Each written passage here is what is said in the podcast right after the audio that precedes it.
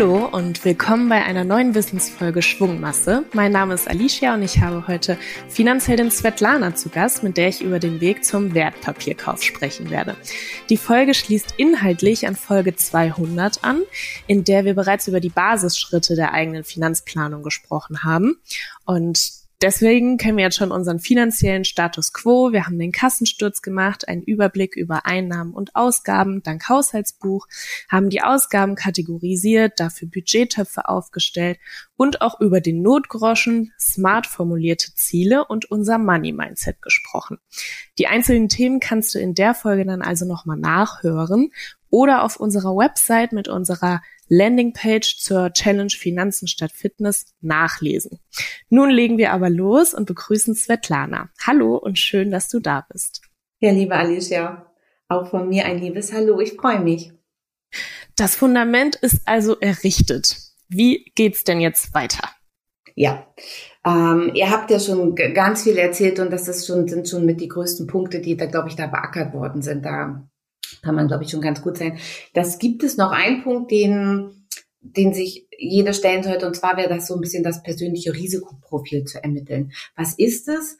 Ähm, wenn du dir ein Risikoprofil kennst, ist das der Bereich, in dem du für dich ganz angstfrei agieren kannst. Und ähm, du, du, das ist ein sehr persönliches Merkmal. Ich finde, ähm, da ist auch jede Person sehr individuell. Aber wichtig ist, dass du dann ähm, mit deinen Finanzentscheidungen, mit den einzelnen Anlageklassen gut schlafen kannst.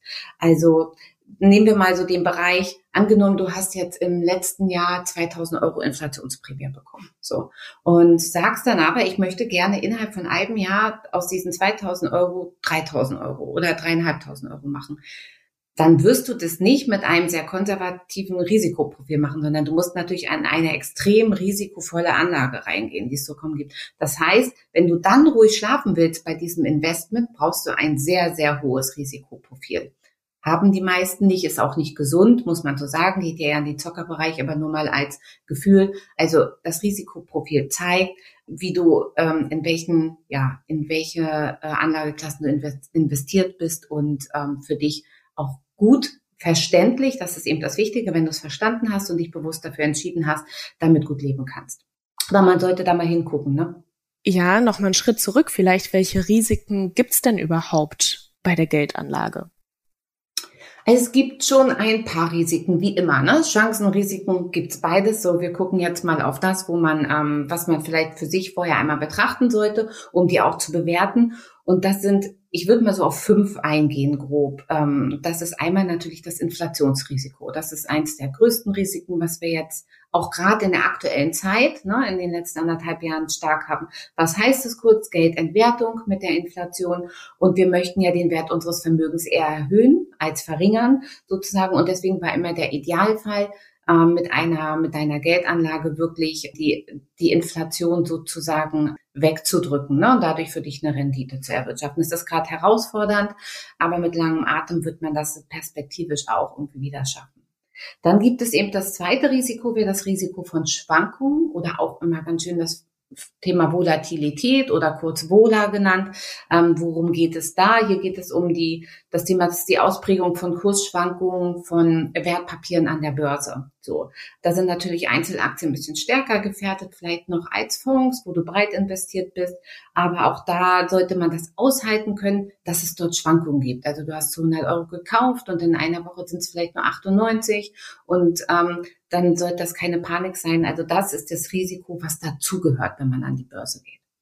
Dann gibt es als drittes Risiko, das sind so ein bisschen zwei Risiken, Risiken die ich da verwurschteln würde. Das wäre einmal so das Konjunkturrisiko oder auch das Branchenrisiko. Also bist du stark nur in eine Branche investiert, hast du natürlich ein Risiko, wenn, wenn diese Branche eine starke Belastung hat.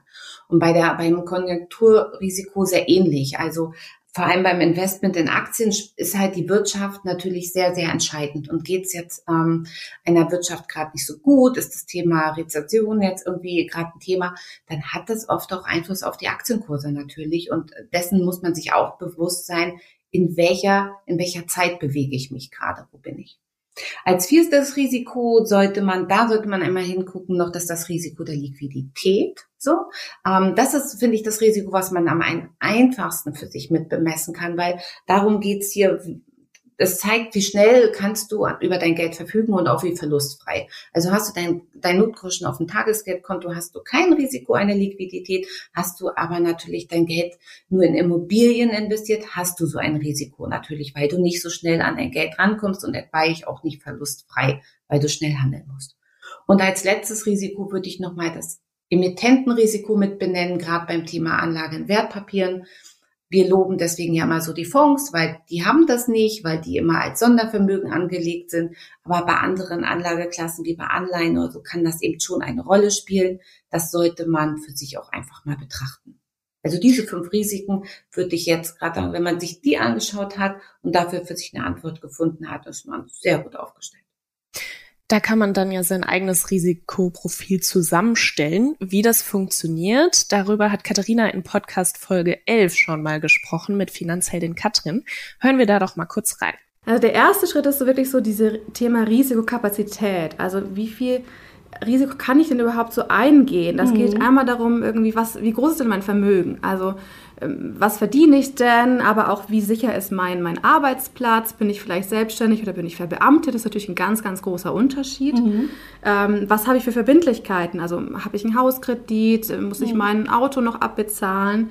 Ähm, oder auch einen kleinen Ratenkredit. Also, es genau. ist ja auch immer so ein Trend, äh, die ähm, Ketten, die das halt dann vertreiben, den TV oder andere äh, Gerätschaften, die man dann einfach mal hier und da 0% oder wie auch immer finanzieren kann. Da schlummert manchmal auch immer noch mal verborgen was, was man auch mit einplanen sollte. Absolut, genau. Und dann spielt auch noch das Thema Anlagehorizont eine Rolle. Wir sagen ja auch immer, wer an die Börse gehen möchte, sollte so zehn Jahre mitbringen. Dann hat man einfach auch diese Zeit, auch diese Schwankungen auszugleichen. Mhm. Genau, diese ganzen Punkte fallen so unter das äh, Thema Risikokapazität, was ich eingehen kann. Mhm. Mm, dann gibt es so als zweiten Schritt, was man sich überlegen kann, das Thema Risikobedarf.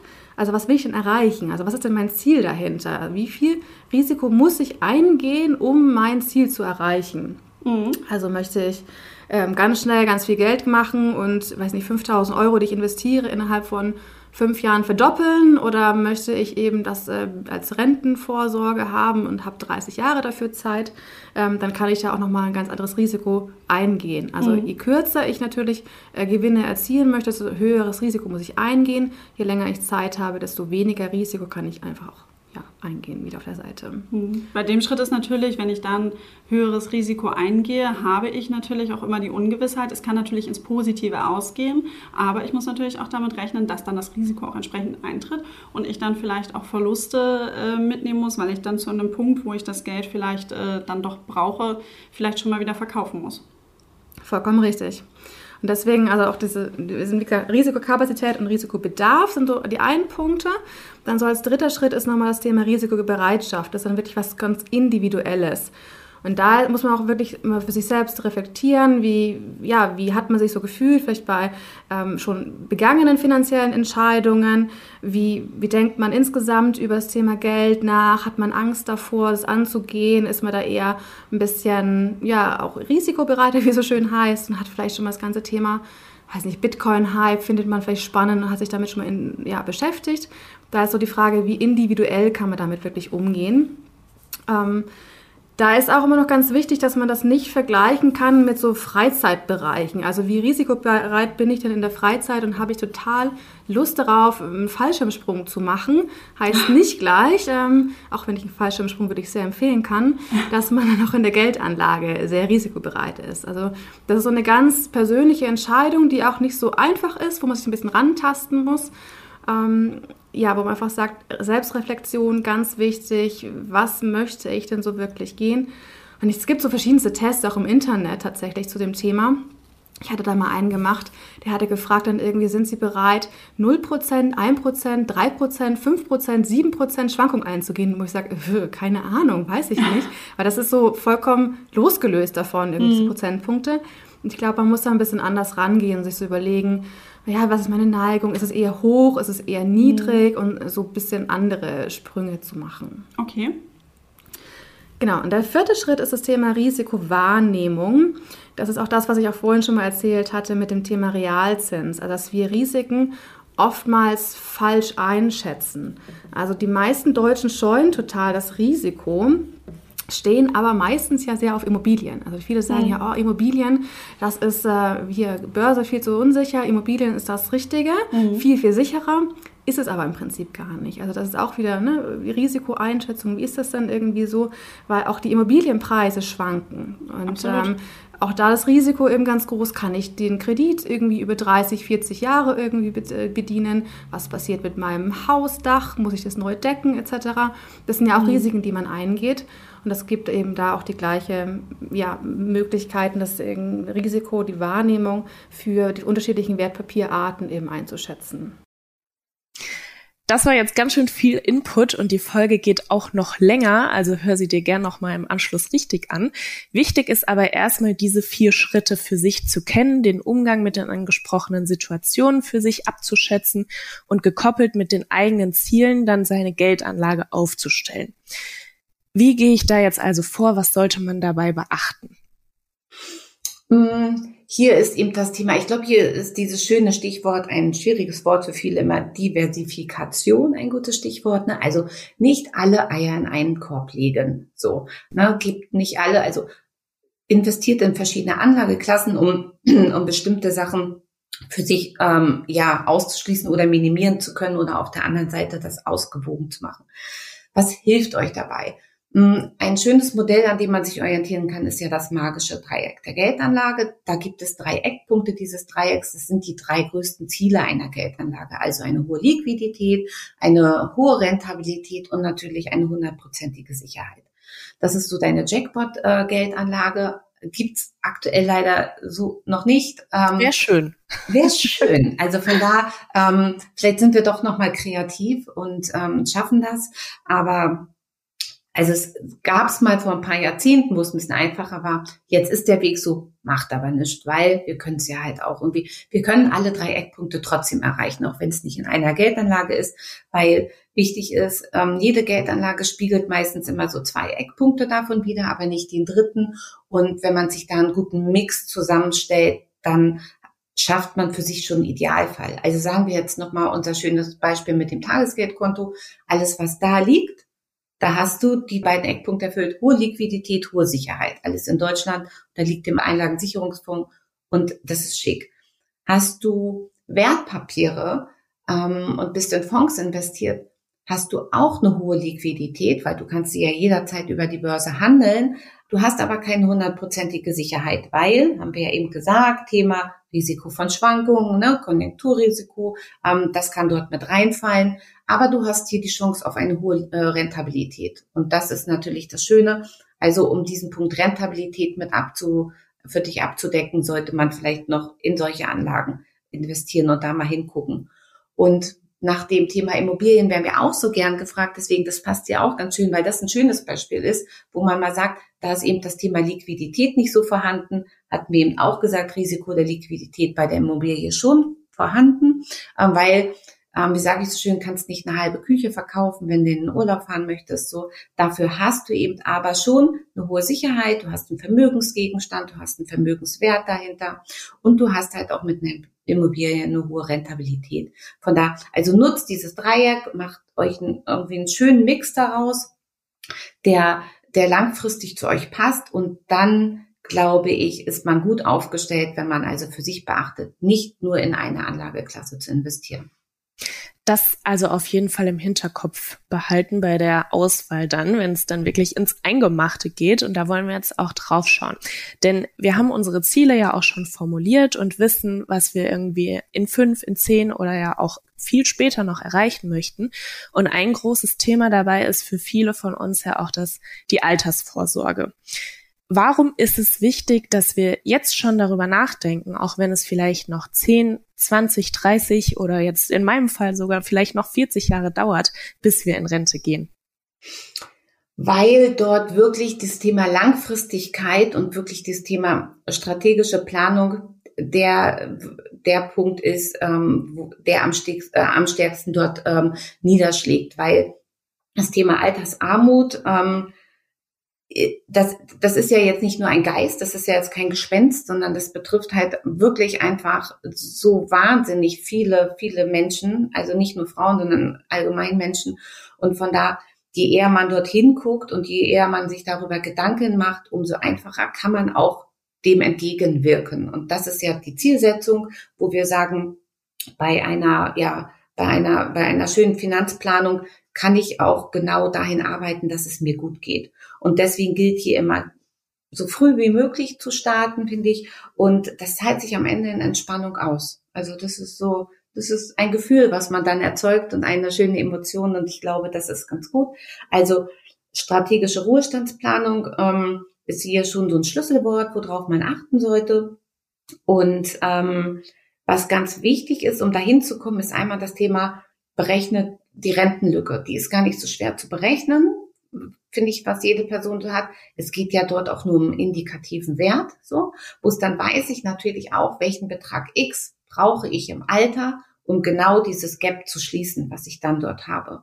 Und ähm, je länger ich investiert bin, umso eher kann ich so vom Zinseszinseffekt, kann ich, kann ich den nutzen und den für mich arbeiten lassen. Und von da ähm, ist das der Punkt, weswegen wir auch immer sagen, ähm, ja, warum jetzt schon Jahrzehnte vorher Gedanken machen. Ne? Je früher, desto besser. Okay. Beim Stichwort Rentenlücke und vor allem ja gesetzliche Rente haben wir auch in Podcast Folge 149 mit dir drüber gesprochen. Auch da hören wir jetzt gerne mal rein. Da hast du nämlich ein tolles Beispiel gebracht und mal so ein bisschen vorgerechnet, wie sich denn die Rente zusammensetzt. Machen wir mal die Rechnung auf. Wir verdienen jedes Jahr 40.500 Euro im Jahr und haben das auch wirklich 40 Jahre lang gemacht, haben wir 40 Rentenpunkte. Wir gehen mit 67 in Rente, haben wir den nächsten Faktor 1 und wir bekommen die Altersrente auch 1 und dann bekommen wir die 34,19 als Rentenwert angesetzt. Daraus errechnet sich in 40 mal 34,19 eine Rente von 1367 Euro. Das würden wir bekommen, aktuell, muss man sagen, wenn wir wirklich jedes Jahr 40.500 Euro verdient haben. So. Mhm. Und dann kann man sich ja schon mal ausrechnen, was man sonst netto hat ähm, und was das dann wäre. Stichwort Rentenlücke hast du gerade ja auch schon erwähnt. Eine Möglichkeit, diese zu füllen, einerseits die Einkommensseite zu erhöhen, sein Gehalt zu verhandeln und da einfach besser aufgestellt zu sein. Die andere Seite ist ja dann auch bei sich selbst, also jetzt ähm, Möglichkeiten mit seinem Geld. Welche hat man da vor allem an der Börse? Mhm. Also Gehalt verhandeln ist ja schon super, ein super Tipp, finde ich. Das wird einfach viel zu wenig gemacht. So. Und, ähm, und ich finde, jede Person bringt eine gute Expertise mit und wenn man sich dessen klar ist, ne, sollte man auch eine gute Bezahlung dafür für sich einfordern. Und wenn man das dann gemacht hat, also ich gehe natürlich davon aus, dass sie auch positiv verlaufen ist, hat man ja einen Betrag X mehr. So und ähm, diesen Betrag sollte man vielleicht einfach mal nicht für Konsum ausgeben, sondern einfach auch investieren und für sich somit eine stabile finanziellere Position schaffen, weil das ist ähm, das ist ja deine Möglichkeit, einfach etwas Geld in die Hand zu nehmen und immer wieder hier ein bisschen was, dort ein bisschen was, überall immer äh, bestimmte Sachen zu bedienen. Da heißt es zum einen immer als erstes, das sagen wir auch, die Notgroschen im Blick haben, so auch, es schmilzt ja mal ab, was auch okay ist, wird ja mal wieder aufgefüllt, das ist ganz wichtig. Und, oder eben auch ähm, das Thema Rente, was wir eben hatten, was kann man damit machen? Ich finde ja immer nicht, dass es so aufs Tagesgeldkonto gehört, da kommt zu wenig, ähm, sondern dass man für sich dort ein anderes Investment aussucht mit einer anderen Rendite. Dann, weil zum Beispiel, wenn man 20 Jahre lang irgendwie 100 Euro spart, was ja erstmal als Einstieg ein cooler Betrag ist, und hat vielleicht Startkapital von 1000 Euro jetzt irgendwie noch auf seinem Tagesgeldkonto, dann zahlt sie in Summe 25.000 Euro ein und wenn wir Tag das Tagesgeldkonto nehmen, so die letzten Jahre, Jahrzehnte und im Schnitt sagen wir zwei Prozent, dann hättest du in Summe ja eine Rendite von knapp 6.000 Euro. So. Das ist okay, das ist in Ordnung. So für die Rente selbst hilft es jetzt aber auch vielleicht nicht langfristig so sehr viel. Dagegen entscheidet man sich eben für die Anlageklasse Fonds und nimmt so einen breit gestreuten MSCI World so weit dann hat man natürlich die gleiche Startposition mit den 25.000 als Kapital, so, aber ähm, hast bei einer Durchschnittsrendite von sieben Prozent schon eine Endsumme von 55.000 Euro, was knapp 30.000 Euro Rendite ausmacht. Das ist natürlich ein ganz anderer Hebel. Das soll nochmal so ein bisschen zeigen, es lohnt sich über alternative Anlageprodukte außer einem Girokonto oder Tagesgeldkonto nachzudenken, weil es halt einen, einen schönen Erfolgsfaktor hat, ne, aufgrund der Langfristigkeit. So, und dass man genau dort kann man, also man sollte sich Produkte aussuchen, wo man wirklich mit Effekten, die man nicht bezahlen muss, und das ist so der Zinseszinseffekt, ähm, für sich ein ganz, ganz gutes Ergebnis erzielt. Ohne Plan geht's aber ja auch nicht. Also wenn ich mich jetzt für die Börse entschieden habe und die Anlageklasse da auch für mich feststeht, dass ich für meine Altersvorsorge also einen langen Anlagehorizont habe, wie, wie mache ich das dann, den Plan aufzustellen? Stichwort Anlagestrategie. Ähm, da bist du ja schon ganz weit vorne, Alicia, weil ihr habt ja schon mit der Smart-Methode so ein bisschen eure Ziele und so weiter identifiziert. Und was ist denn eine, eine Strategie? Eine Strategie ist ja im Endeffekt nichts anderes als ein Plan. Ne? Ein Plan und ich weiß halt, ähm, wofür möchte ich anlegen, wie lange möchte ich anlegen, in was möchte ich anlegen Warum lege ich dafür an? Habe ich mir all diese Fragen schon beantwortet? Habe ich ja einen Teil meiner Hausaufgaben als Vorbereitung richtig cool gemacht. So und da, das ist ja schon meine Grundstrategie, dass ich auch sage, ich habe dadurch auch eine Anlageklasse für mich identifiziert, die genau für diese Zielerreichung mich dahin bringen soll. So und was ich immer ganz wichtig finde, ist es lohnt sich, das für sich einmal aufzuschreiben, damit man das manchmal nochmal nachlesen kann. Das ist ja so wie in so einem Tagebuch, ist ja auch ganz schön mal zu lesen, was hatte man für Gedanken, ne, aufgrund äh, mancher Sachen. Und auch hier, es gibt ja vielleicht mal Zweifelmomente, wo man sagt, oh, war meine Strategie gut, ja. Ähm, mhm. Schreibe ich sie mir auf, kann ich sie immer wieder hinterfragen und und mir durchlesen. Und im Zweifel ist gerade dafür, gerade zum Thema ähm, Rente oder Schließung der Rentenlücke ändert sich die Strategie oft nicht groß, weil warum sollte ich dann, warum sollten meine Gedanken damals schlechter sein? Also die Strategie ist genau, das sind genau die Fragen, die ich mir vorher gesetzt habe und die Antworten zusammen bilden genau das ab, ähm, was ich dann als nächstes tun werde. Und was mache ich als nächstes?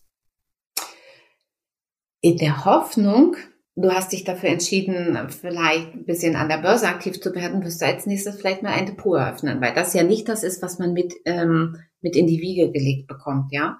Ähm, die meisten bekommen noch ein Kindergiro von ihren Eltern, aber ein Depot ist leider noch nicht so weit verbreitet. Obwohl ich finde, dass es ein tolles Geschenk wäre, auf jeden Fall zum 18. Geburtstag. Also vielleicht müssen wir uns da nochmal Gedanken machen.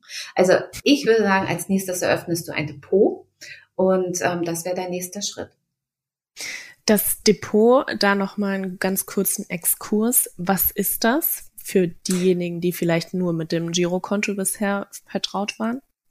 Ja, ein Depot ist, ist wie ein digital, so ein virtuelles Schließfach. In diesem Depot werden deine einzelnen Werte, die du an der Börse kaufst, verwahrt. So, ähm, sonst hast du da, früher wurden da die Schmuckstücke reingepackt in so ein Schließfach und jetzt sind unsere Schmuckstücke ja unsere Investmentanteile äh, und die liegen da drin. Dann kannst du dir das so vorstellen, das siehst du online unter deinem, und, unter deinem Girokonto ist das extra aufgeführt und wenn du darauf klickst, ist es wie so eine Tabelle. So, und dann sieht man eben, ah, hier sind 10 Adidas-Aktien, haben Wert von 20 Netflix, okay, Wert von 50 Anteile vom MSCI World von und dann siehst du dort die Summe, du siehst den Betrag und ähm, wie gesagt, kannst dir das halt immer anschauen. Das ist eigentlich wirklich wie so eine Tabelle sehr transparent.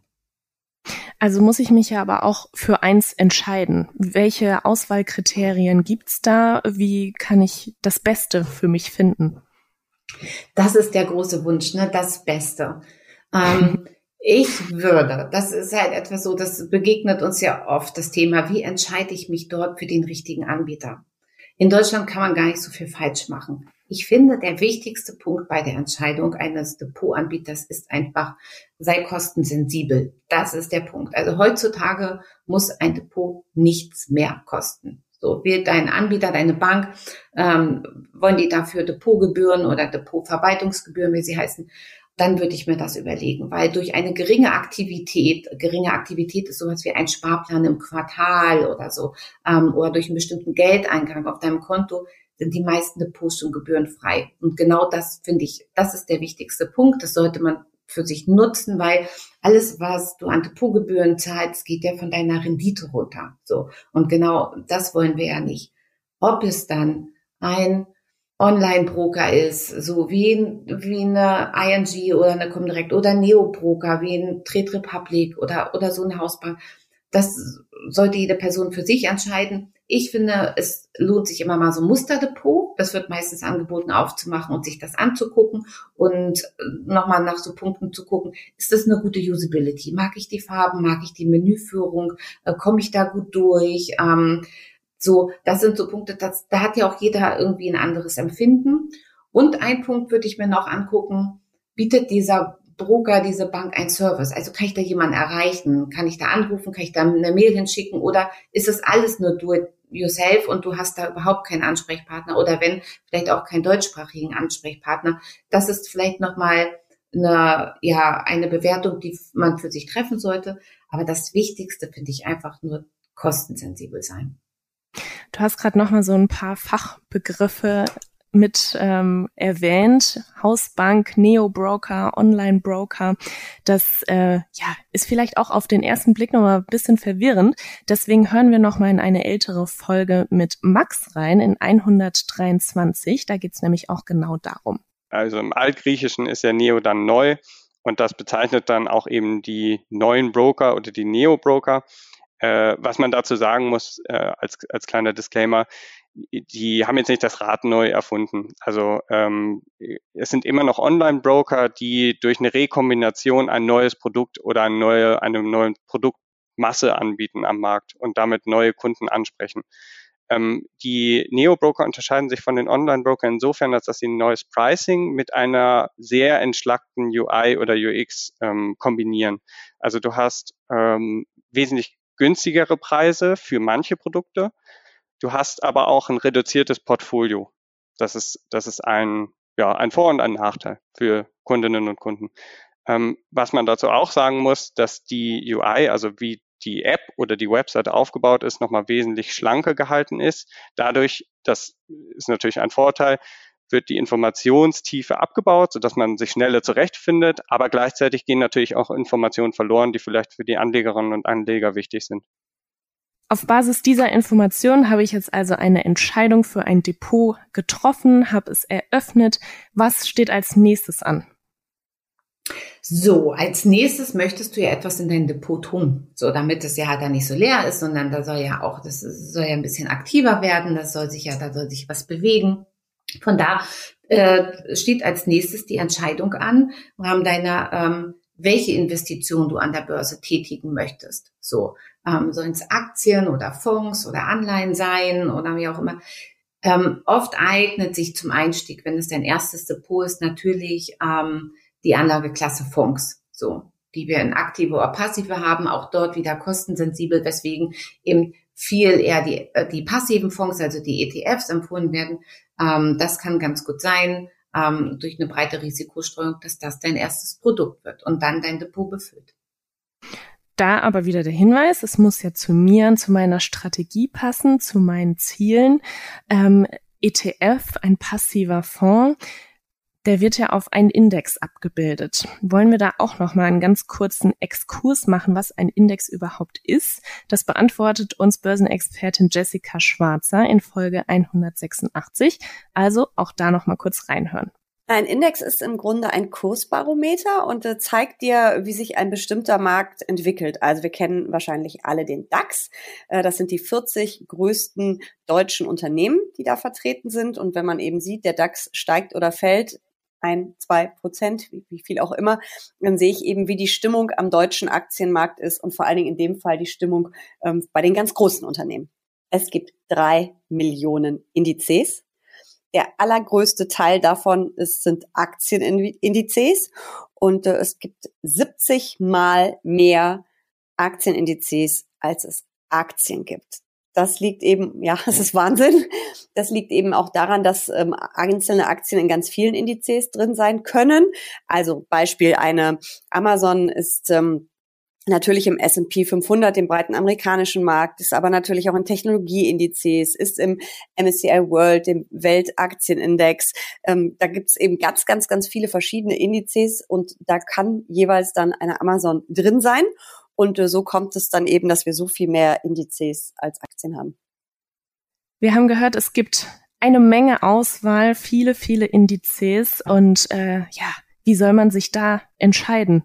Ja, ich glaube, das ist ne, das ist manchmal so die Gretchenfrage, wie wir so schön sagen. Das ist irgendwie ähm, da würde man ganz gerne was abnehmen, aber eben, wie gesagt, das ist so, als wenn man vom Joghurtregal steht und keinen Joghurt kennt, weiß man ja auch nicht, welchen man wählen soll. Ne? Auch da nähert man sich aber vielleicht dieser Entscheidung ähm, mit, äh, ja, äh, mit, mit ein paar Sachen. Und zwar zählt eben auch das ist ja nochmal das Thema Strategie, weil man gesagt hat, okay, wohin möchte ich, was ist mir wichtig äh, und worin möchte ich investiert sein. Auch da steht wirklich als, als erste Gedankenziel damit rein, möchte ich global, europäisch, irgendwie national oder branchenspezifisch in, äh, sozusagen investiert sein.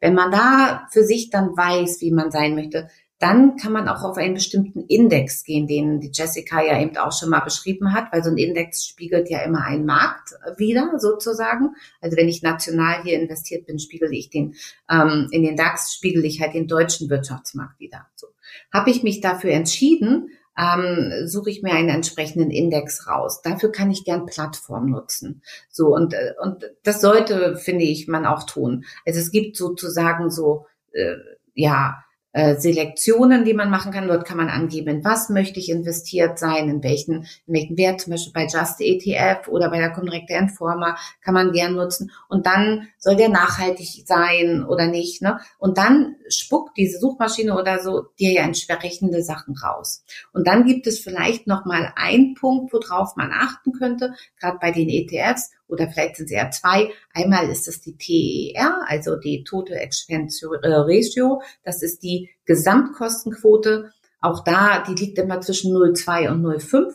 So, ähm, da kann man nochmal gucken, habe ich den gleichen Index, die einen nehmen 0,2, die anderen 0,5, spricht ja nichts gegen den 0,2er Fonds. Und eben, dass man auch nochmal schaut, wie viel Fondsvolumen ist ähm, sozusagen in dem Fonds drin. Da ist so 100 Millionen ein guter Indikator. Einfach nur aus dem Grund, natürlich schließen sonst Investmentgesellschaften auch mal Fonds so. Und je kleiner die sind, dann, ähm, dann bekommt ihr das Geld zurück. Das ist kein Problem. Aber dann muss man sich wieder für einen neuen Fonds entscheiden. Und je größer ein Fonds ist, umso stärker wächst er, umso eher ist, wird der, hat er halt auch eine hohe Prio, ne? hat ein großes Augenmerk da drauf, weil halt viele investiert sind. Das wäre so der Vorteil. Aber das sind so die Punkte, wo ich dann mal hingucken würde. Und mit den Entscheidungen ist es nicht mehr so schwer. Kann, kannst du dich noch erinnern, wie das bei deinem ersten Investment war, was dir dann geholfen hat, auch wirklich auf Kaufen zu klicken? Ja, total. Ich wurde, also sagen wir es mal so, ich hatte damals nicht so viele Möglichkeiten. Das waren meine ersten VL-Leistungen, als ich meine Bankausbildung gemacht habe. Und damals war es so, dass man VL-Leistungen sich nicht in Bar auszahlen lassen konnte. Und dann gab es nur Bausparvertrag oder ähm, Investmentfonds. So, das war das, was gefördert wurde ich persönlich, für mich war Bausparvertrag noch nie so ein attraktives Produkt. Das war so und deswegen war es total klar. Aber ich bin auch wirklich eher risikoaffin, dass ich gesagt habe, ich mache, meine erste Erfahrung war sozusagen meine VL-Leistung im, mit einem Investmentfonds und das war auch ganz cool. Nach den sieben Jahren konnte ich mir davon, habe ich mir ein gebrauchtes Auto gekauft. Das weiß ich auch noch genau, wofür ich das benutzt habe, weil das so ohne viel Anstrengung nebenbei ist das gekommen und ist das dann da gewachsen. Also das, ja, so. Und das war auch der Punkt. Man hat, als man das begonnen hat, hat man ja, da war, da war es noch nicht mit Online-Führung und so. Da hat man mal jährlich so einen Ausdruck bekommen. Ähm, und deswegen glaube ich, war ich mit einer der ersten, die auch online ein Depot eröffnet hat, weil man, das gehörte so dazu. Man ist damit mit reingewachsen. Das war so, das ist so, war so ganz normal, war so eine Gewohnheit. Ja.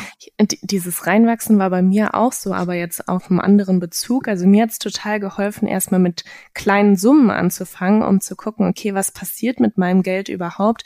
Und wenn man dann mal so ein bisschen das Gefühl für die Börse bekommen hat, dann kann man ja auch seine Beträge erhöhen oder seine Sparquoten erhöhen, seinen Sparplan erhöhen und ähm, ja, sich dann so Schritt für Schritt da dann auch selbst noch mal ein bisschen mehr zutrauen.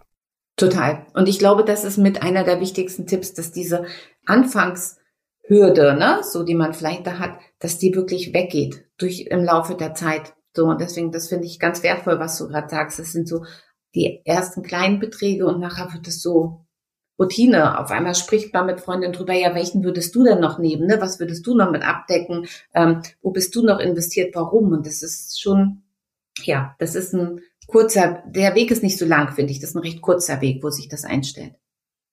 Absolut. Wir haben jetzt auch eine ganze Menge Handwerkszeug von dir noch mit an die Hand bekommen und ähm, ja, sind jetzt eine Finanzheldin oder zumindest mhm. auf der Zielgeraden.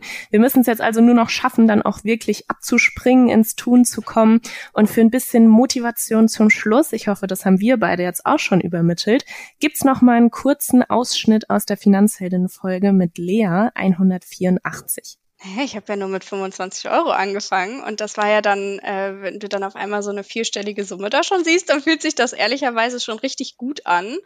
Und ich muss auch sagen, das war auch, auch wieder so ein Schlüsselmoment, wo ich dann auch ehrlicherweise ein bisschen mutiger wieder geworden bin.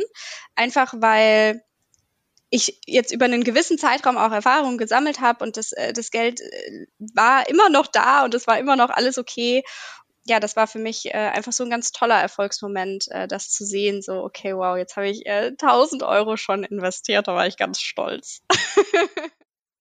Auch sie spricht von den kleinen Schritten, die irgendwann zu großen Erfolgen werden. Svetlana, noch ein letzter Tipp von dir. Noch ein letzter Tipp. Hm.